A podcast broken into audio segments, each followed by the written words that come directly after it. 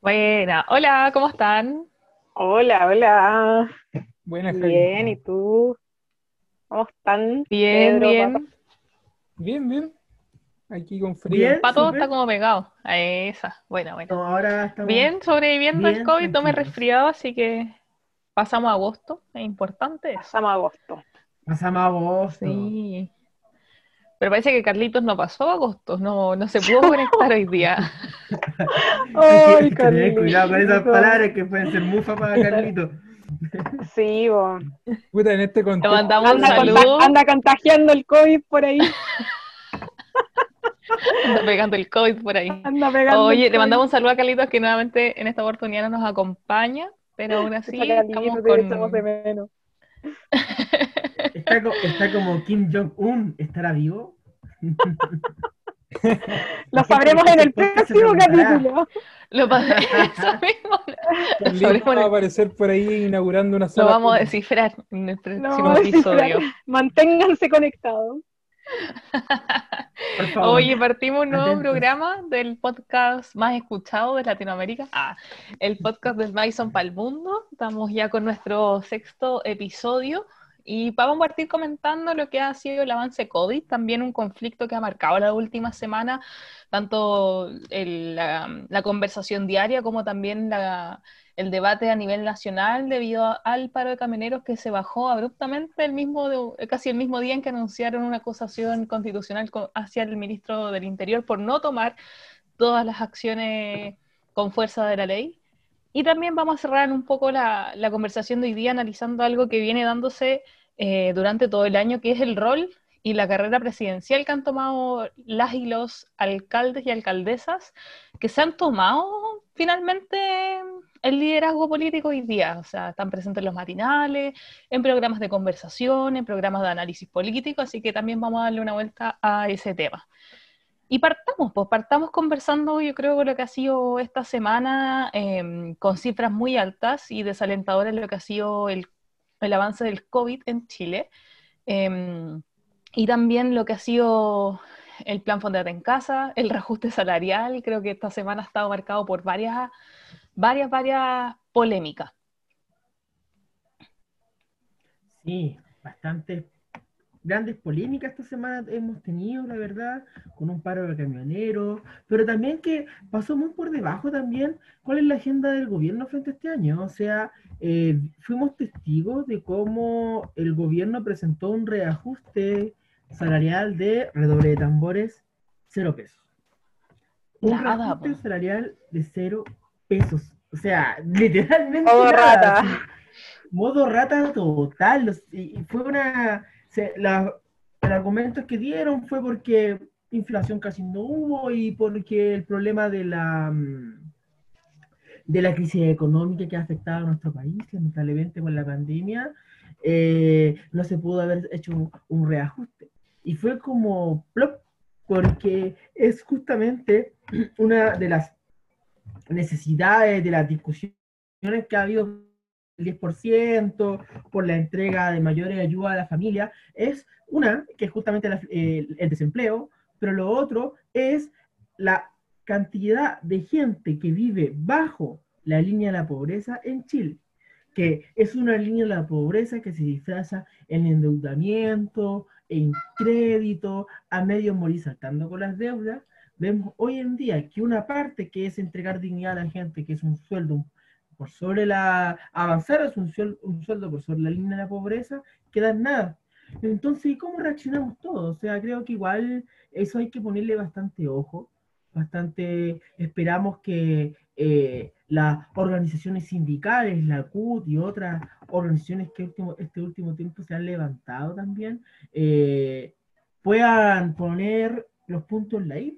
O sea, no puede ser que cero pesos frente a una condición de pandemia, donde justamente una crisis económica, donde eh, la gente, eh, la más golpeada son la, es la gente que vive por bajo la línea de pobreza, hoy en día no tengan una solución concreta. Está complicado y el escenario para el, para el gobierno porque no ha estado presente finalmente, tomando acciones, medidas. Sí, o sea, es un panorama bastante complejo. Pato. Yo lo, esto homologando al tema de, de tolerancia cero, esto es una línea que no pasa a lo tolerable, es intolerable. Sí, o sea, en general es un, panorama bastante complejo el tema de- del reajuste salarial que, que se plantea el gobierno frente a toda esta crisis. Y bueno, y, y como esto va enmarcado, si bien en el contexto coronavirus, eh, yo les voy a cambiar un poco de tema y me los voy a llevar al, al plan Fondete en casa, que hoy día por quinta vez fue corregido. Eh, yo tenía el plan más o menos revisado hasta la corrección pasada, hoy día se me desordenó un poco cómo estaba conformado pero creo que las medidas del gobierno en relación a, a cómo está manejando los diferentes aspectos, tanto económico, el tema de, de la movilidad interna de, del propio, de las propias ciudades, es bastante complejo. O sea, el plan Fondeate en casa, yo creo que un pésimo plan. Era mucho más fácil decir que no se podía juntar por el contexto. Vamos en la tercera semana con aumentos, por lo demás. Eh, y estamos en 2.200 y tanto, casi 2.300. Entonces e- es, bastante complejo el, el asunto del fondeate en casa. Eh, más con toda esta cantidad de, que las comunas en fase 2 pueden hacer esto, las comunas en tal fase lo otro, las comunas que, están en cuarentena no pueden hacerlo. Entonces se genera una, un- una confusión en la población respecto a las medidas que son aplicables para su zona. Por lo demás, que poco y nada se cumplen además. Hay bueno, hay una casi nula responsabilidad eh, de sentido común o comunitaria en ese sentido en cuanto al cuidado en la zona de cuarentena, por lo menos en la quinta región. Viña del Mar es la ciudad que más contagios tiene. Eh, y bueno, para los que somos del interior, eh, lo que es la zona calera, Quillota, La Cruz, eh, no se quedan muy atrás. O sea, son ciudades pequeñas y son ciudades que están aumentando sus contagios. Entonces, este plan de fondeate en casa, si bien para la zona en cuarentena no aplican, genera esta confusión y está generando o va a generar un aumento de, de contagios. Si bien son fechas, entre comillas, sensibles, son fechas donde normalmente se reúnen las familias, eh, este es una- un periodo excepcional donde debemos tomar las medidas correspondientes para eh, cuidarnos y cuidarnos en general eh, de, de los contagios y poder salir pronto de este asunto. O sea, ya hay medidas que vienen cinco meses tarde, como fueron las formas de aplicar las cuarentenas, y ahora con el Fondeate en casa vamos a crear eh, focos nuevos de contagio en ciudades o en, comu- eh, comunas particulares que ya estaban saliendo levemente de esto. Y lo mismo sucede con la apertura, por ejemplo, en Santiago de Meix, por ejemplo, donde se han formado ya tumultos de gente comprando. Entonces, son planes que muchas veces no se condicen con lo que el gobierno plantea y anuncia, por un lado, para el cuidado eh, individual, pero chocan con ese sistema, con esta lógica de, de la libertad que se le va otorgando de una manera bastante confusa. Más todavía con el plan Fondate en casa, que es quinta vez corregido.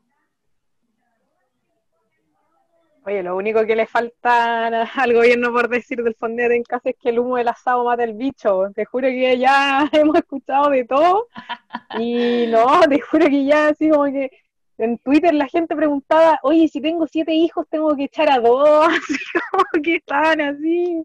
Ya una confusión terrible. Yo creo que es un poco ese el sentir. Yo creo que la gente y nosotros mismos estamos súper agotados con esto. O sea, te- tienes eh, medidas netamente para confundir a la gente, para reprimirla, para cualquier cosa menos darle estabilidad emocional, cierto, cierta certeza en un país tremendamente golpeado por la crisis económica, además sanitaria, eh, política, de legitimidad social también del gobierno, ¿cierto? Entonces, en ese sentido, eh, yo siento que la gente estamos, ¿cierto? Todos súper agotados con esta situación. Y que más encima, claro, saquen esta cuestión del fondeate en casa, eh, con, con un montón de, de- de medidas que no tienen ningún sentido, o sea, ya esto se chacrió, se chacrió por donde uno lo mire y finalmente, como lo hemos venido diciendo en varios eh, podcasts anteriores, en varios capítulos, no queda de otra que cuidarnos entre nosotros. Y efectivamente, o sea, si bien es el mes de la patria, la independencia, ¿cierto? Y todo el, el tema que subyace el 18 de septiembre, estamos en un año excepcional. Estamos eh, en un mes también que es raro porque no sabemos al final si eh, finalmente lo que importa el 18 de septiembre o el 18 o 19 de octubre. Yo diría que me guardaría más para esa fecha que para, y para el 25 de octubre, que es el plebiscito, claramente. Pero el 19 y 18 de octubre también es una especie de independencia 2.0, eh, donde el pueblo despertó. Y en ese sentido también me guardaría un poco más para esa fecha. Eh, voy a tratar de no tomarme todos los terremotos correspondientes eh, para guardar sed para octubre. Y sí, con respecto a la pandemia, o sea, hemos visto que, como decía el Pedro, los casos no, no han bajado. Claramente ya todavía están eh, sobre los 2.000 casos de contagio por 24 horas y eso es muy grave. Estamos en los países a nivel mundial con más casos, las, las, las, camas, ¿cierto? Todavía están escaseando en los hospitales, el, personal médico ya no puede más, ¿cierto? Están saliendo a marchar porque no los escuchan, porque no tienen los implementos, los equipos están sumamente agotados y también un poco por respeto a los trabajadores y trabajadoras del área de la salud. Yo diría que tenemos que cuidarnos, porque no es solo de pensar en nosotros, ¿cierto? Si todos nos queremos tomar un copetito, pasarlo bien y todo, pero ¿qué pasa con el resto también? ¿Dónde está esa individualidad, ese sentido, digamos, de esa transmutación, cierto individuo colectivo, de decir finalmente eh, yo, mi subjetividad, mi identidad y mi individualidad también depende del otro? ¿Cierto? Si yo hoy en día estoy en la casa, encerrada, también es porque los demás también actúan de cierta forma. Entonces, yo creo que también es un poco llegar a reflexionar eso y, si bien todos a veces eh, tenemos impulsos o ciertas eh, ganas, ¿cierto?, de hacer cosas, también tenemos que pensar en las consecuencias y lo que hay detrás. Y yo creo que en ese sentido y un poco lo que los médicos plantean, o sea, ya después de esto va a ser eh, un cambio radical en nuestras prácticas. No vamos a pasar esta pandemia siendo los mismos, ni como individuos ni como sociedad. Y en ese sentido vamos a volver a valorizar, por ejemplo, lo presencial ¿cierto? Nos vamos a juntar con nuestros amigos y no vamos a querer ver el celular, vamos a querer eh, disfrutar del momento, vamos a querer ir a, la naturaleza, ¿cierto? Vamos a querer conectarnos con otras cosas que hemos estado privados, ¿cierto? Por fuerza mayor en, este, en esta pandemia. Así es que ese es un poco el sentir, yo creo, y, y, hay que tranquilizarse, uno, tranquilizar a nuestros amigos y nuestra familia también de que esta situación es transitoria, pero mientras nosotros nos cuidemos, mientras el resto se cuide, vamos a, pasarlo. ¿no? Sí, eso es importante yo creo que es lo que es la tranquilidad que no se ha expresado desde el mismo presidente, quien hoy día recae este liderazgo, es decir, con total humildad, que de aquí tenemos que salir todos juntos y lograr que sea la menor cantidad de muertes. Y yo creo que esa tranquilidad no se ha visto eh, ni tampoco presente en sus ministros. Creo que París sí un poco más el diálogo, está más por el diálogo, pero aún así no se entrega tranquilidad. O sea, que cambien cinco veces o le agreguen ahora letra chica al plan Fondeate en casa porque cacharon que la cagaron. Eh, habla de eso, de, de, ser súper tecnócrata en las decisiones y no recoger lo esencial que es ser empático y plantear eh, un liderazgo de que busca resolver, a pesar de la adversidad, busca resolver tomando decisiones buenas para la mayoría. Eh, tenía yo creo la oportunidad, Viñera va a poder haber salvado un poco su carrera política en este momento, que está en una crisis político-social profunda en Chile, pero creo que perdió la oportunidad en ese sentido. Otro de los, como ligándolo a un tema fundamental que tiene mucho que ver con, lo que estamos conversando del avance de la pandemia, de este aumento de cifras, a pesar de que ya comunas llevan mucho tiempo en cuarentena, esto de que se abrieron las terrazas de Santiago, es un hecho que no, que es parte de esta, de, este, de esta coyuntura, que es el paro de camioneros, que em, confrontó distintas opiniones, una de ellas, y que era, fue una, acompañada de una campaña de, de miedo, por así decirlo, planteada desde la televisión, desde los matinales que hoy día cumplen un rol más, más político, em, con, con, amenazando con desabastecer eh, ciudades, ya que estaban quemando camiones en la Araucanía y querían una solución inmediata, y que curiosamente el plan de soluciones o el paquete de medidas que ellos exigían al Congreso y al presidente tenía que ver con la misma agenda represiva que ha planteado el mismo gobierno. Y eso es muy curioso y nos hace en el fondo pensar, ¿es paro o tongo? finalmente lo que plantearon los camioneros, que fue en un momento de, es en un momento de pandemia, eh, en donde vimos problemas de que no dejaban pasar ambulancia, paralizaron eh, camiones que iban a, reabastecer farmacias de Senabat, eh, y así un montón de otros temas, jugando y con videos de bailando con mujeres en la carretera, haciendo asados, mofándose también, jugando ahí con ataúdes, entonces es paro tongo. Creo que eso es bien complejo y, da para para pensar. Oye, sí, o sea, yo creo que para los camioneros el 18 ya partió con todo el asado ¿ah? que ahí se les, se les financió. Yo creo que nosotros estamos medio atrasados con la agenda asadística. Eh, en eso, Javi, yo te encuentro toda la razón eh, de que finalmente es súper rara la situación. O sea, yo creo que si hay que elegir paro tongo, me quedo con tongo. Porque claramente, eh, como hemos mencionado también en otros capítulos del podcast, acá se ve un vaciamiento total de eh, ideología y de estrategia del gobierno para sostener sus propias medidas, sus propias estrategias políticas a lo largo de esta pandemia. Y, en eso eh, se ve como eh, lo única, la única estrategia que le queda en este momento al gobierno es utilizar brazos, brazos, ¿cierto?, aliados finalmente, pero que ni siquiera son tan aliados, yo creo que son financiados, así de simple. Por ejemplo, Carabineros de Chile, por ejemplo, los camioneros, los gremios, ¿cierto? Eh, que son financiados y que son apoyados por, y manipulados por el gobierno como estrategia para poder sostener esta eh, débil línea, ¿cierto?, de estabilidad política que le va quedando al gobierno. Y en ese sentido, eh, los camioneros se prestan para eso, se han prestado toda la historia de Chile para eso, ¿cierto? Lo sabemos, lo sabemos y eso está documentado en todos los libros de, historia del país.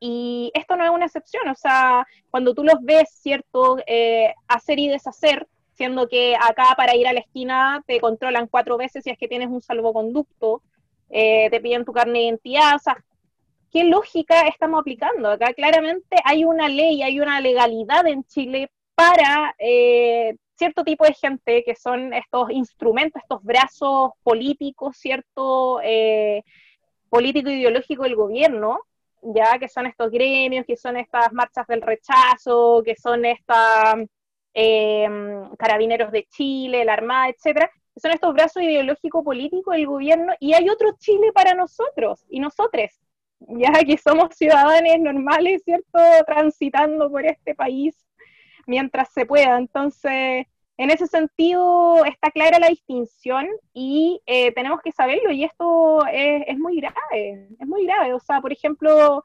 también ahora están eh, tratando de cambiar al, al, al fiscal, ¿cierto? Eh, que control, o sea, que va a estar a cargo de, le pidieron, el gobierno le pidió al fiscal Abbott de poder cambiar, ¿cierto?, al, juez que ve todos los procesos que las querellas contra el gobierno con respecto a la pandemia que han puesto los parlamentarios. Entonces, eh, hay acá ciertas lógicas que eh, limitan, ¿cierto?, eh, lo que uno puede llamar democracia. Y al mismo tiempo, por otro lado, tienes a estos del gobierno criticando a Venezuela, criticando a Cuba, criticando a Corea, ¿cachai? Y no sé cuál otro país, Rusia, etcétera, China, eh, siendo que acá, o sea, estamos en toque de queda, somos de los países históricamente ya con toque de queda más largo a nivel mundial. Entonces, ahí es donde eh, uno tiene que cuestionarse, yo creo, finalmente, de que algo no anda bien. Sí, bueno, me sumo como a, las palabras de la Laura en temas del asunto de, del asado camionero. Em, y a este privilegio que se le da a algunos grupos sociales. O sea, por, ahora hace muy poco vimos el tema de, de, la, de la policía escoltando a los del rechazo, mientras se dieron varias golpizas entre medio. Eh, pero en particular en el tema de camionero y un poco lo que decía la Javi, esta agenda de 13 puntos que eran donde iban cosas a, a, nivel de modernizar la policía o las policías, eh, comenzar a, a, ponerle plata al sistema de inteligencia de Chile. Eh, y bajo toda esta lógica se, se, da la negociación, o sea, es una negociación netamente con la agenda de seguridad en mano, eh, y que como tal decían antes, se, presta para pensar qué tongo hay. Bueno, al fin y al cabo eh, se da algo bastante particular, se baja el paro de camioneros, eh, bajo una lógica un poco de amenaza, que en realidad los camioneros anuncian algo así como una tregua en, su paro. Y las demandas que al fin y al cabo se, se logran, de las cosas que ellos logran, eh, van en relación al apoyo a las familias eh, bastante más alejado en realidad de, las clases medidas que pedían en un principio, van en relación al apoyo a las familias conductores que fallezcan o resulten con, em, con, con, invalidez parcial, apoyo económico a las víctimas de terrorismo, como le llaman ellos, eh, en la y reposición de máquinas de trabajo.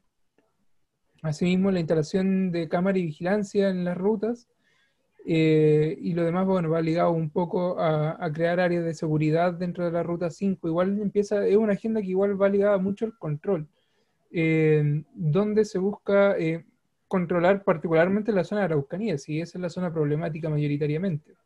Es la zona del conflicto mapuche, donde en realidad, obviamente es muy útil esta agenda de seguridad, si hemos visto en realidad el gobierno actuar en la zona de Araucanía con el tema mapuche, donde se implementó eh, diferentes, diferentes políticas que en realidad son bastante represivas, que terminaron con la vida de Catrillanca, una de las últimas víctimas que hubieron.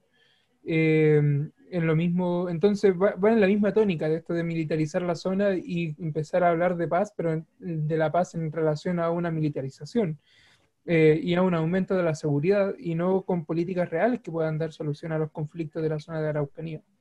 Y bueno, al fin y al, cabo, el paro de camioneros hasta el momento está eh, sin, sin, efecto, está, ya de baja, pero está este, todavía esta especie de amenaza que dan que en caso de que no se cumplan estos acuerdos que llegaron para aumentar cámaras en la ruta, para eh, implementar zonas de seguridad eh, y, y, todos estos bonos que buscan conseguir en realidad, si es que no se logra concretar como efectivamente durante el periodo que ellos dan, eh, el paro de camioneros sigue. Eso fue lo que dijo al menos uno de los eh, dirigentes de los camioneros de, la, de, una de las tres de las organizaciones más grandes que existen en el país.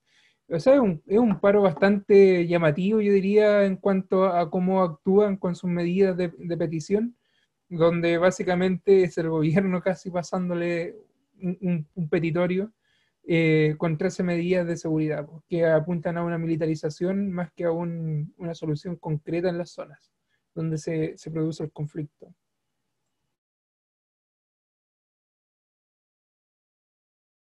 Sí, golpean la mesa, pero mm, al final, final no sé si representan a los dueños de camiones o a los trabajadores, de, a, los, a los choferes mismos. Igual había una discusión ahí, diferentes opiniones y que llama la atención porque es, una, parte eh, pequeña de la Asociación de Camioneros que para.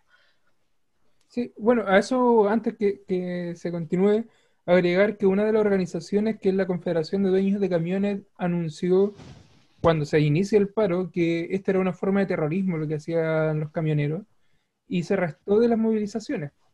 Se restó de las movilizaciones por el hecho de que implicaba desabastecer un país. En pandemia. En pandemia y con una crisis económica, social y sanitaria. Ya, razón tiene, la verdad, en, restarse de este paro por las consecuencias gravísimas que puede haber tenido en un contexto de pandemia.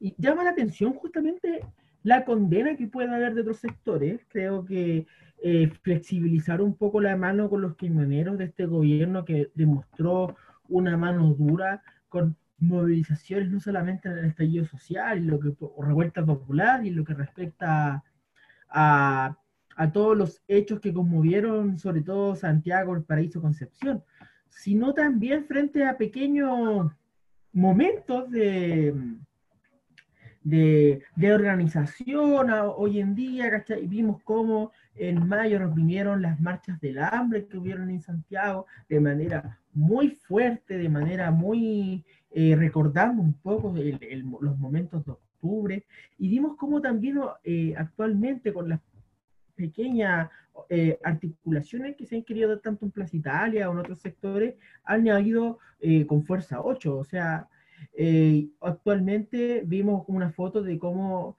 un, un fotógrafo denunciaban cómo quedaban su, su ropa luego de, de recibir eh, el ataque del Guanaco. Y vemos otra cara distinta, pues vemos a carabineros muy relajados, vemos a carabineros compartiendo con camioneros, escoltando a camioneros y sin ninguna acción en contra de ellos. O sea, ¿cuál es aquí la, eh, es la, opción del gobierno? Sabemos que pueden aquí dos opciones.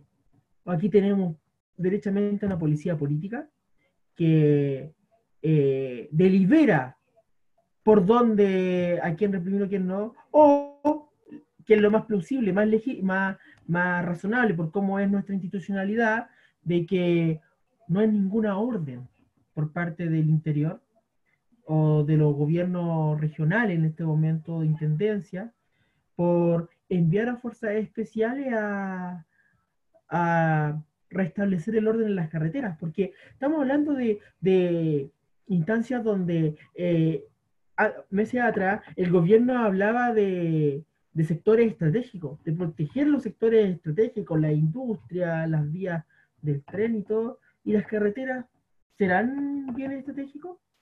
Yo veo que, por, lo, por la hora que veo que no, porque están subordinados a, a, la, a, la, a lo que pasa con, el, con los camioneros.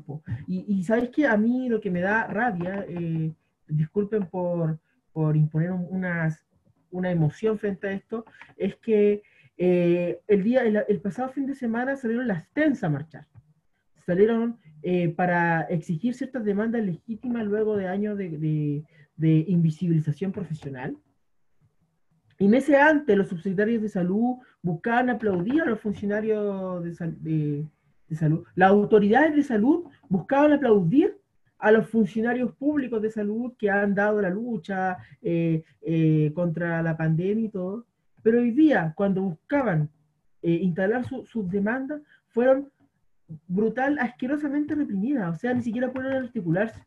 Y eso daba una rabia tremenda porque vimos cómo los camioneros hacían hasta con camioneros, carabineros, camioneros, está rimando mucho, disculpen, eh, y vemos ahora cómo, cómo surgieron con, con la con, lo, con la contención, no solamente un camionero, vemos también con una política del rechazo, o sea, escoltando grupos del rechazo, mientras vimos una grabación donde eh, se, bajaron a interpelar a un, a, un, a un, joven que estuvo en contra de la marcha del rechazo eh, y matonescamente lo fueron a, interpelar, incluso a reducir y a, botar la, la, la bicicleta. De dinero fue en contra de, este, este, niño. O sea, ¿qué estamos hablando? Creo que igual hay poco profesionalismo y se ve reflejado hoy día en que la misma gente está, se está dando cuenta de eso. Vemos cómo hoy día eh, la postulación a carabinero bajó un 70%. 70%. O sea, eh, el año pasado la postulación fue, creo que de un 80% respecto al año anterior. Y hoy en día, 30 y tanto por ciento respecto al año anterior postuló. ¿Qué nos dice eso? ¿Qué nos dice eso frente a, la revuelta popular?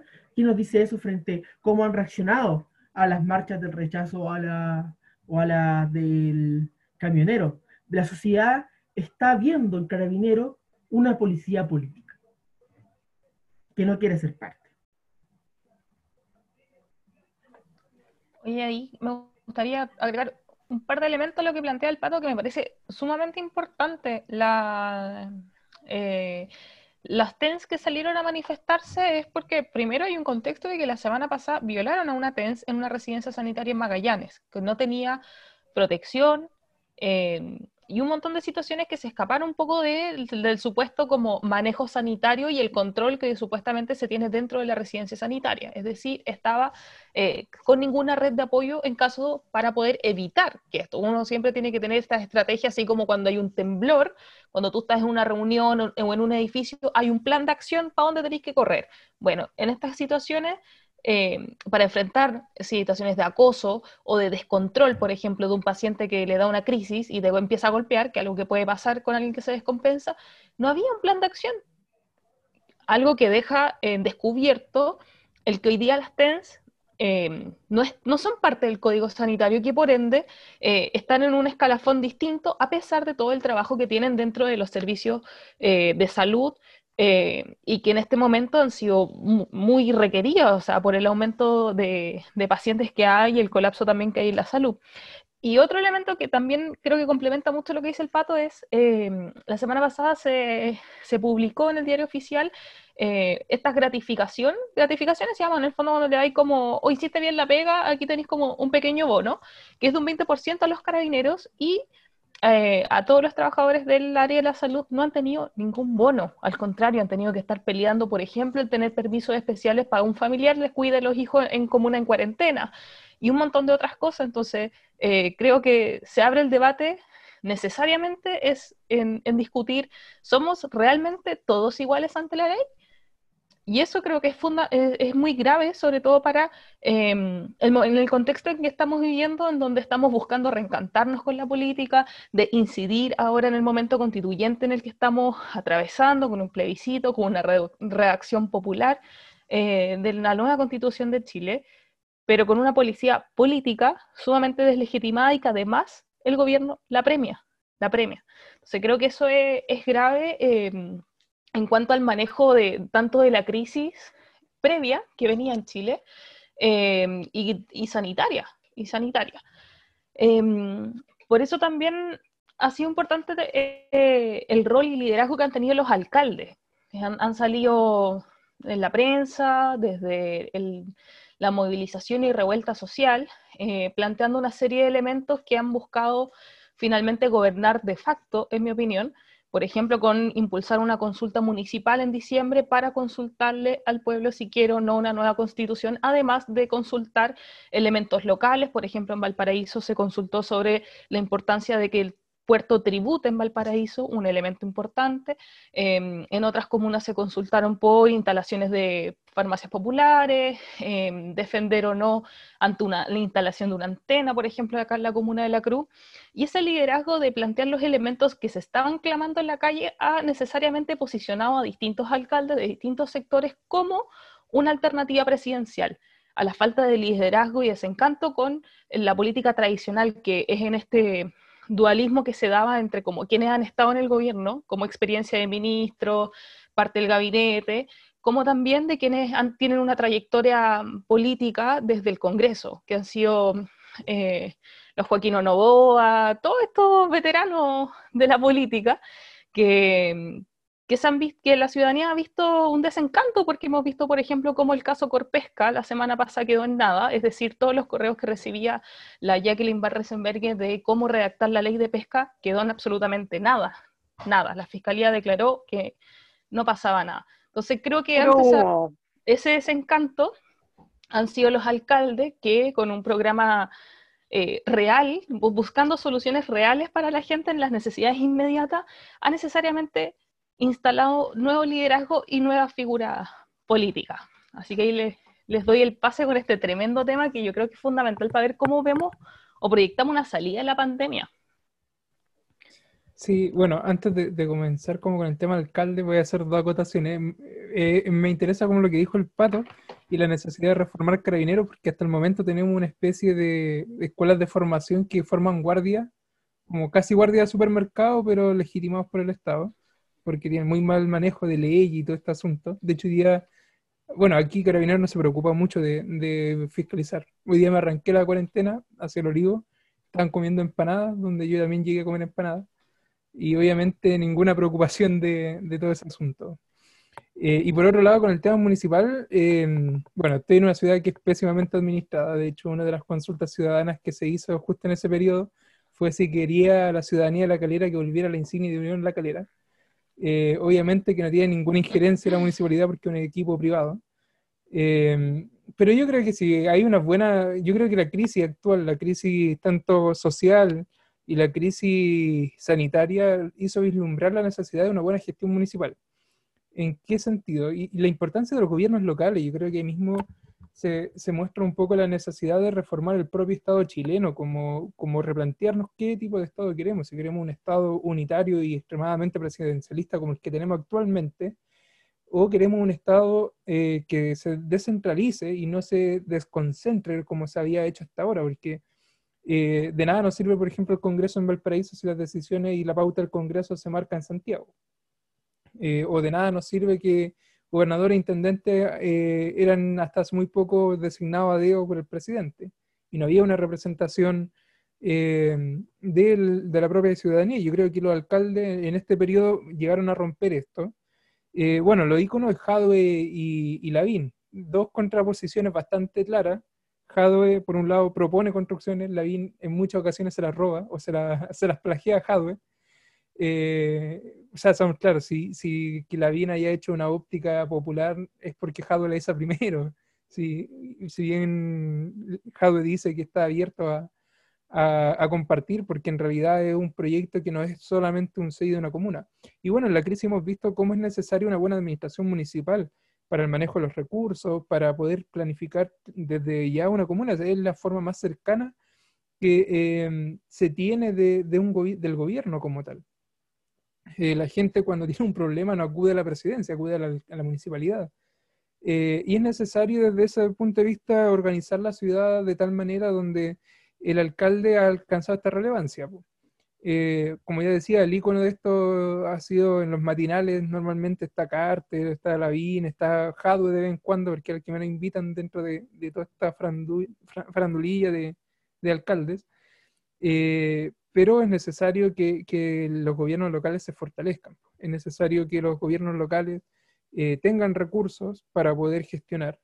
Lo hemos visto ahora en la pandemia, por ejemplo, con el problema de las reparticiones de las cajas de mercadería. Las primeras formas de llegar a tus ciudadanos han sido a través de las cajas que la propia municipalidad compra, más allá si logran o no alcanzar eh, lo necesario. Eh, lo mismo con el tema de la organización de los espacios públicos en la actual pandemia, donde alcaldes han tenido que cerrar lugares que el gobierno como tal eh, o no tiene conocimiento o no eh, se ha, o se ha negado el gobierno derechamente a, crear una política pública en, cuanto a estos sectores. Entonces, eh, han irrumpido las municipalidades, ha irrumpido un poco el localismo, que en Chile había quedado un poco olvidado en un periodo de tiempo y se ha- había sido descuidado. Y básicamente por mucho tiempo los alcaldes solo administraban. Hoy hemos tenido esta irrupción donde los alcaldes tienen que gestionar recursos, los alcaldes tienen que gestionar su territorio, eh, porque el gobierno nacional no da abasto para eso, porque estamos en una crisis tanto social, económica y sanitaria y la primera forma de gobierno es la municipalidad.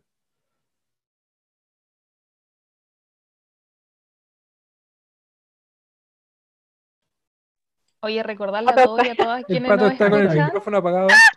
Ahí estoy que nos sigan en nuestro canal de YouTube de, del Maison para el mundo. Sí, Que suscríbanse. sus- se suscriban, que nos sigan en nuestro Instagram. Recordarles eso también importante. Miren, eh, tomando la línea y lamentablemente estuve cinco segundos silenciado, autoboicoteándome, eh, me llama justamente la atención este el contexto que plantea Pedro respecto a, esta emergencia de los, de nuevos alcaldes. Creo que igual eh, este re- reimpulso de la alcaldización de la política tuvo un nuevo matiz con, con Hadwe, las farmacias populares, ópticas populares, luego viene Sharp con la alcaldía ciudadana y representar como un, un poco ese contexto. Pero desde antes la derecha venía como a instalar una, una alcaldía eh, que buscaba, bajo sus palabras, resolver los problemas reales de la gente. Y esto resolver re- los problemas reales de la gente en el código UDI es la cosificación de la, de la, de la política y convertir al ciudadano en un usuario o en un cliente. Y eso, eh, mientras estábamos aquí preparando este podcast, eh, yo estaba hojeando un libro súper interesante respecto a que yo se los recomiendo bastante, que se llama La UDI tras el telón, de la editorial American Movimiento, que habla sobre la agitación social, ladinismo, clientelismo y estudia el caso de Reginato en Viña del Mar. O sea, es súper interesante porque justamente ladinismo, conocemos Lavín no solamente eh, en este último tiempo como alcalde de Las Condes y buscando replicar de cierta forma lo que ha hecho Jado en Recoleta. Eh, conocemos Lavín que también había sido anteriormente en los 2000 alcalde de Las Condes y había sido también alcalde de Santiago. Eh, con proyectos muy emblemáticos, ¿eh? no sé si ustedes se acuerdan, la playa de Lavín, el botón de pánico de Lavín, eh, el- eh, y, también algo que, que es súper, eh, que pasó muy desapercibido, pero fue también el tema de, de entregar mayor información de la gente que había cometido delitos, entregar como una fuente de información a la ciudadanía para que supiera quién era, y era prácticamente un gran hermano en ese tiempo, ojo, estoy hablando del el año 2002, 2001, y este labinismo implica en la cosificación de la política, o sea, querer resolver, querer como superar la ideología, las barreras ideológicas, según ellos, y empezar a resolver cosas, pero lo, vemos analizar eh, que son, son soluciones bastante cuestionables. O sea, eh, vimos aquí, por ejemplo, también el caso de Viña del Mar con Reginato, un, caso que ya, que, un caso que ya va en el ocaso,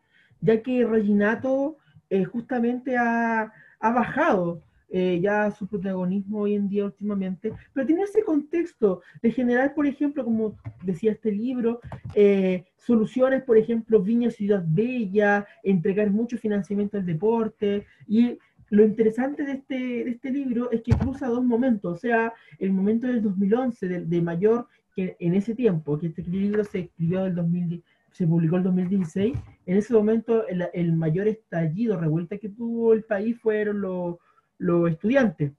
De mayor contradicción del modelo fue donde justamente más el municipio desenvolvió plata a sectores como el deporte, la cultura, la, educación, pero no para resolver los problemas, sino para que justamente entregar a, los clientes una, eh, una, una, gratificación, podríamos colocarle, un pequeño bono, bonus. Entonces, es súper interesante porque eh, ¿cuál es el nivel de modelo municipal que, nos están planteando? ¿Cuál es el nivel de modelo que esta alcaldía de, de Lavín nos, nos quiere plantear? Eh, creo que uno de, los, de, de, las peores pesadillas que tuvo Lavín fue justamente el 2011, cuando se enfrentó a, cuando como ministro de Educación, tuvo que enfrentarse a este movimiento donde esta cosificación de la política, esta cosificación del, del semáforo, no sé si ustedes se acuerdan de, de, que uno de los grandes proyectos de la BIN fue entregarle a los apoderados un semáforo de establecimiento, donde podían saber cuáles eran los mejores y peores establecimientos de la comuna, generando una segregación súper estúpida respecto a qué colegio era, segregando colegios y, y, y dándole publicidad a otros colegios que curiosamente los malos eran los municipales, los buenos eran los privados, por los puntajes, y se enfrenta este, este conflicto. Creo que fue el momento más incómodo de este Lavín que se quería mostrar siempre a político, porque en ese momento llovieron los guanacos, llovieron la lacrimógena, llovió él, la educación es un bien de consumo. Eh, entonces, respecto, después de eso, lo, lo, lo, llevan por un escándalo que la gente no, no, se, no, se, acuerda, de que un escándalo de lucro en la Universidad del Desarrollo de que él era dueño, él se va al desarrollo social y empieza nuevamente con su show, pues, con el show de la receta Aladín, de comer dos lucas, dos lucas, por dos lucas podía ir comer una familia, y los miles de memes que en ese tiempo se hicieron. Y ese es el, tipo de propuesta. O sea, frente, y este últimamente ha querido homologar lo que ha hecho Recoleta en que lo respecto a la farmacia popular, etcétera, pero una homologación bastante mezquina, porque esa farmacia popular que quiere poner Lavín tiene convenios con las farmacias que hoy en día que fueron condenadas por colusión. O cuando fue, como ejemplo, el alcalde de Santiago, vendió los derechos de agua de la municipalidad para pagar deudas y generar obras públicas para el bicentenario. O sea, ¿qué tipo de gestión estamos hablando? Entonces, justamente en este tiempo se ve que se quiere instalar este nuevo, este nuevo más renovado, no, no más renovado, siempre querido mantener ese, ese, hito apolítico de los problemas reales, pero tiene patas cortas. Entonces hay que tener cuidado con la cosificación de la política y su clientelismo.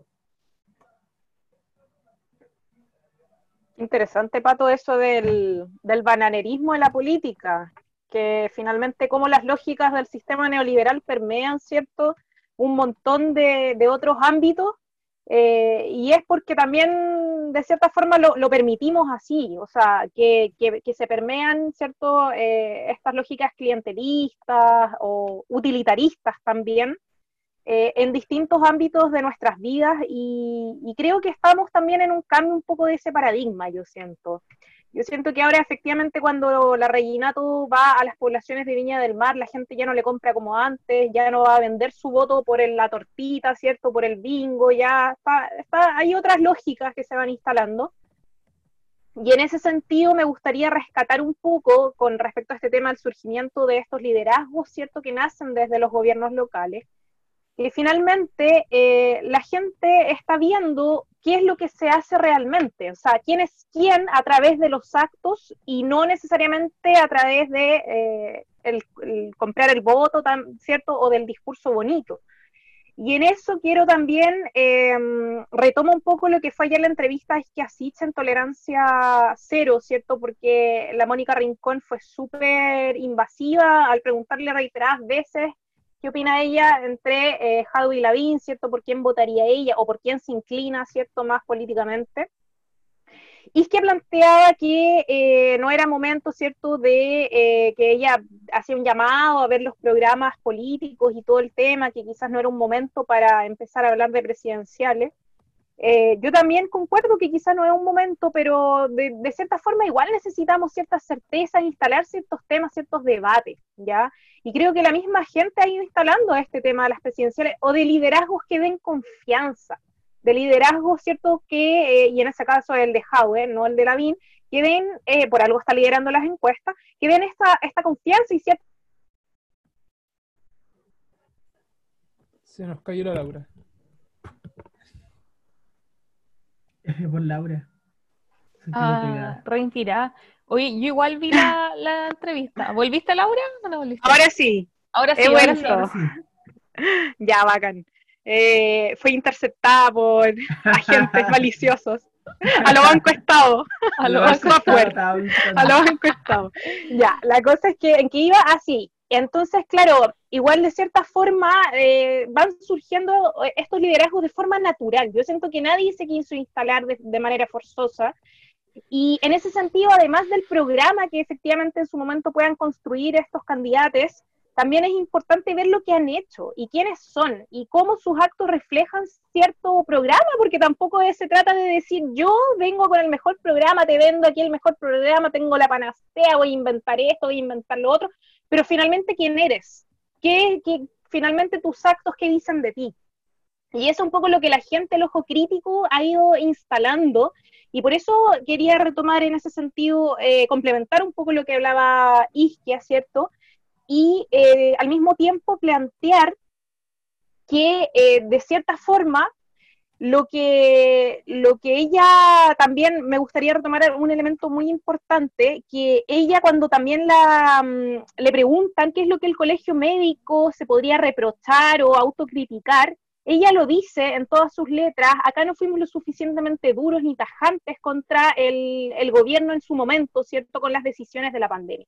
Y lo vemos ahora, que las consecuencias son netamente nefastas, ¿cierto?, de un gobierno que nunca supo, porque el gobierno vendió la pomada también, nos vendió a todos la pomada, que no, que acá, que el pic fue en mayo, ¿cierto? Todavía me acuerdo, si el pic en mayo, que en mayo van a estar todos los muertos, que todo el tema, todo colapsado, y que, imagínate, ahora todavía estamos en este famoso pic, ¿cachai? Que de verdad nos tiene a todos eh, agotados con esto y, me parece súper interesante lo que ella plantea. O sea, acá ya finalmente lo que plantea es que hay que ser mano dura con eh, estos vendehumos que te prometen algo, ¿cierto? Que son estas figuras que, están, que hoy en día están siendo condenados por la ciudadanía. Y en eso me parece súper interesante este cambio de paradigma con respecto a lo que planteaba el pato, ¿cierto? Que esta lógica del cliente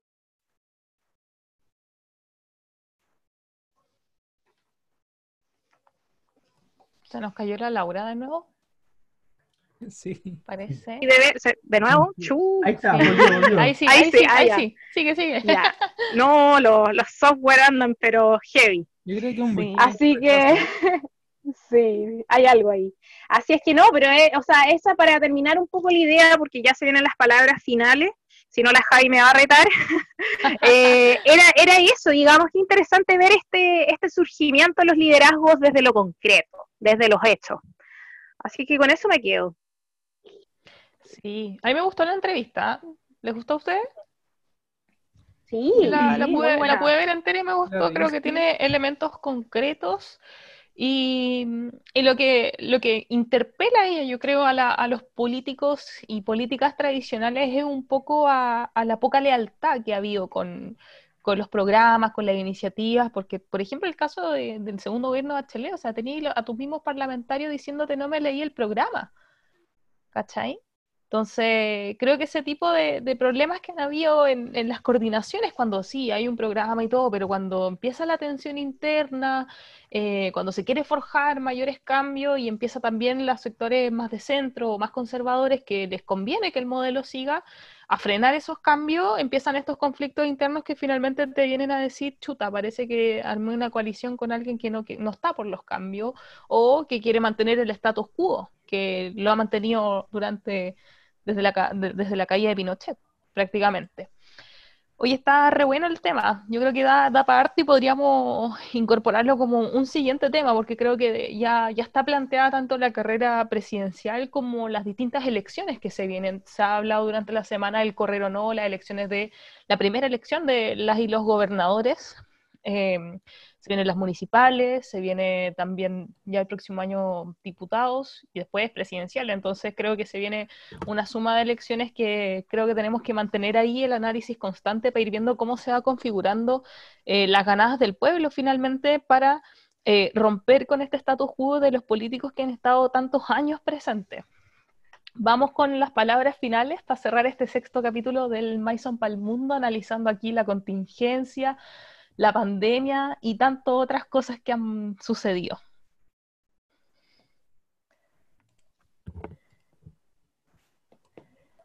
Ahí parece que parte el Pedro. Está silenciado. Ahí sí. Ya, pues, Pedro. Eh, no, era el pato, de, de hecho yo terminaba, pero bueno. Ah, Estoy confundida Eh. uy, qué chistoso. Sí, Ya. Ya, ¿quién dale, parte? dale. bueno, en fin. Eh, nada, o sea, de la entrevista de la, de la Isquia, como agregar, yo creo que se quemó poco. Esperaba que, que se quemara un poco más. Pero, o sea, con las posturas, pero en general fue una buena entrevista. O sea, habló de todo un poco, eh, hizo una crítica en general bastante amplia, eh, como al acontecer nacional y al acontecer eh, del manejo del gobierno y de los hechos que estaban ocurriendo actualmente. Habló de todo un poco, eh, pero en general me quedo como de, de todo lo que se ha hablado ahora con el tema de, de las políticas del gobierno frente al 18 de septiembre, lo, lo preocupante que es que ellos no tengan claridad y que salgan por quinta vez a aclarar las cosas. Eh, y que es necesario eh, que, que de una vez por todas el gobierno tenga claridad. Ya llevamos desde marzo sin ninguna claridad, al parecer, sobre las políticas relacionadas al coronavirus, tanto económicas, sociales, eh, como sanitarias. Y bueno, por último, agregar, hoy día 7 de... 7, ¿no? Sí, bueno. Lunes 7 de, de, de septiembre, eh, un hecho bastante particular en la historia de Chile, que es eh, la Operación Siglo XX, que hoy día se cumplen 34 años del intento de eh, asesinar al dictador. Eh, un hecho bastante particular porque además ahí uno de los integrantes era, eh, eh, bueno, es, colega de nosotros, la, la comandante Tamara, socióloga de la Chile, así que recordar eso en la memoria, el intento del asesinato al tirano que ha tenido Chile. Buena, sí. Buena. Buena. Verdad. Y súper importante lo que plantea Pedro. Laura, ¿qué- ¿tú tenías que decir algo? Eh, dale nomás, Pato. Dale nomás. Sí. Mira, la verdad es que hoy en día encontramos con que septiembre es eh, un mes. Muy hoy día desordenado. somos- somos- fuimos muy desordenados hoy día eh, con respecto estamos cansados se nos va a cruzar casi se nos fue con coronavirus ahora también. Ya, dale, déjeme hablar el Pato. hablar el Pato. Ya, dale, pato, dale. Eh, Bueno, eh, eh, la verdad es que justamente quería dar una señal también de, de, de mis palabras finales en torno al mes que vivimos, septiembre. Creo que septiembre es un mes de la memoria, es un mes donde justamente esta semana es súper intensa, la verdad.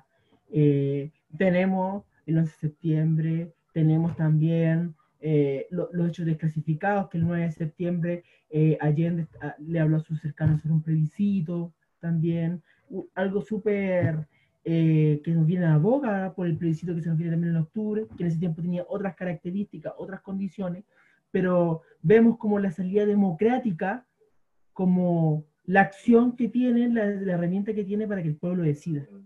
Pero no solamente hablamos de, en su momento vamos a tener que homenajear a los caídos, homenajear a la gente que luchó, pero también me quería sumar a las palabras de Pedro, o sea, eh, también hubo gente que resistió, gente que dio la vida por justamente dar vuelta al asunto.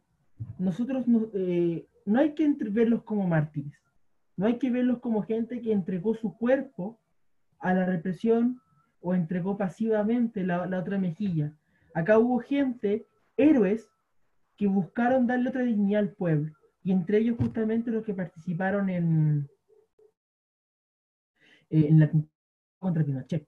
Creo que un dato es que ellos se conocieron en el Cerro Esperanza, en Valparaíso. Eh, entonces, eh, en este contexto, creo que hay, hay una, hay una duda que, que buscamos, nos gustaría interpelar. Si todos sabemos la historia que Pinochet destinó un ejército completo para reprimir, desaparecer a, una, a, toda a, la mitad de la población prácticamente, e enfocada la, la, hacia la izquierda, comunistas, socialistas, militantes, independientes, demócratas cristianos incluso, activistas sociales solamente, gente que buscaba lo el sueño colectivo. ¿Por qué estas personas no son consideradas héroes nacionales? Héroes, contra la, eh, eh, héroes en la resistencia. O sea, yo me quedo siempre con algo muy en la memoria. Alguien no recuerda quién se lo escuché, pero alguien dijo, si yo hubiera estado en los 80, me hubiera dado más miedo encontrarme con un Paco, con un carabinero, que con alguien del frente. Todo el rato. Y además de eso, el, viernes pasado, 4 de septiembre, se conmemoran, se conmemoraron ¿cierto? los 50 años del triunfo de la Unidad Popular, en que sale electo Salvador Allende, ¿cierto? Que finalmente lo que hace es encarnar todo este sueño colectivo eh, que fue un proceso revolucionario a nivel mundial, porque fue el primer país, ¿cierto?, a llegar al socialismo eh, por la vía de las urnas, eh, y finalmente, bueno, todos sabemos lo que pasó, el bombardeo, ¿cierto?, y toda la, violencia que escaló luego de eso. Pero creo que no es menor y que también los ciclos históricos lo demuestran de que hay tiempos y hay ciclos que se van también eh, apropiando de la historia y creo que estamos en uno de esos. Estamos en uno de esos ciclos en que el 19 de octubre pasado marcó también el fin de un, de un modelo, el fin del neoliberalismo y estamos todavía transitando en eso en este proceso pre-revolucionario, ¿cierto? Y eh, que también el 25 de octubre va a marcar otro hito muy importante para seguir avanzando en este, en este proceso de cambio. Y quiero, quiero eh, quedarme con esa fecha porque finalmente es posible, yo creo que acá en el país eh, la historia lo demuestra y los países latinoamericanos y del mundo están mirando a Chile con ojos, ¿cierto?, de eh, esperanza y de también eh, de eh, expectantes, ¿cierto?, para saber lo que, lo que va a seguir pasando. Y de cierta forma, yo siento que esto de, de la pandemia y el encierro también ha sido manipulado políticamente por lo mismo, porque saben que si, si finalmente hubiesen hecho un buen manejo y hubiésemos salido antes de toda esta crisis sanitaria, ya hubiese quedado más la embarra política, o sea, ya estaríamos en las calles, ya no dejaríamos, ya viniera, no hubiese pasado agosto, así de simple. Así es que en eso también hay una manipulación tremenda y creo que está en nuestras manos ahora, bueno, primero cuidarnos, salir a votar y asegurar también la mayor participación para este 25 de octubre. Y, y también eh, poder luego de eso asegurar representación plena en eh, la Asamblea Constituyente, cierta convención constitucional que vamos a, a, formar y con las ideas que eh, hemos ido instalando desde hace ya varios años que son transformadoras. Así es que me quedo con eso, a cuidarse, cabres, y a pasarlo bien también, ¿por qué no? ¿Cierto? A tomarse ahí un, un terremotito, pero con eh, mucha precaución. ¿Fóndate en casa, Laura? por supuesto. Pero soy menos, somos menos de cinco acá. Así que estamos bien. También en el número. Un terremoto en la medida Hoy de lo posible. en la medida de lo posible. Oye, es que es súper complicado, yo creo, en verdad, decirle a la gente, oye, no carretees cuando en Chile, yo creo que uno de los pocos países en el mundo que celebra una semana, po. Una semana, tenéis semana. dos, tres feriados, cuatro, in- in- declaran interferiados a veces en las pegas. En la universidad nosotros en la Valpo siempre hemos tenido una semana. Entonces, es como, es- yo creo que es difícil y eso da cuenta de- del nulo plan de acción que hay frente al alcoholismo igual, que está subyugado a una semana. Oye, con la pandemia de peor, todas. yo creo, po. Todos hemos ido En corriendo la vara de a poco. No sé, Sí, yo pues, lo que le uno menos de- este año es al fogón del pescador que se hace en Valpo, eh, que no se va a poder hacer. ¿Quién dijo pescadito? Tenemos pendiente el pescado. Tenemos pendiente un pescado. Sí, ahí contaremos después de qué se trata Sí. ese pescado pendiente. Por ahora estamos terminando ya este sexto episodio. Eh, les invitamos a todos quienes nos acompañan, nos escuchan, que nos sigan en nuestras redes sociales, en Instagram, del Maison Palmundo y también en nuestra cuenta de YouTube. Así que nos estamos viendo. Muchas gracias y dejen en los comentarios a ver qué tema les tincaría también que sumáramos po, de, a esta conversación semanal sobre la contingencia en Chile y el mundo. Nos vamos, po. Adiós. Nos vamos. Besitos. Chau, chau. Saludos, Nos Carlitos. vemos. Carlitos, cúrate. Saludos, Saludos. Sí, que se deje de contagiar.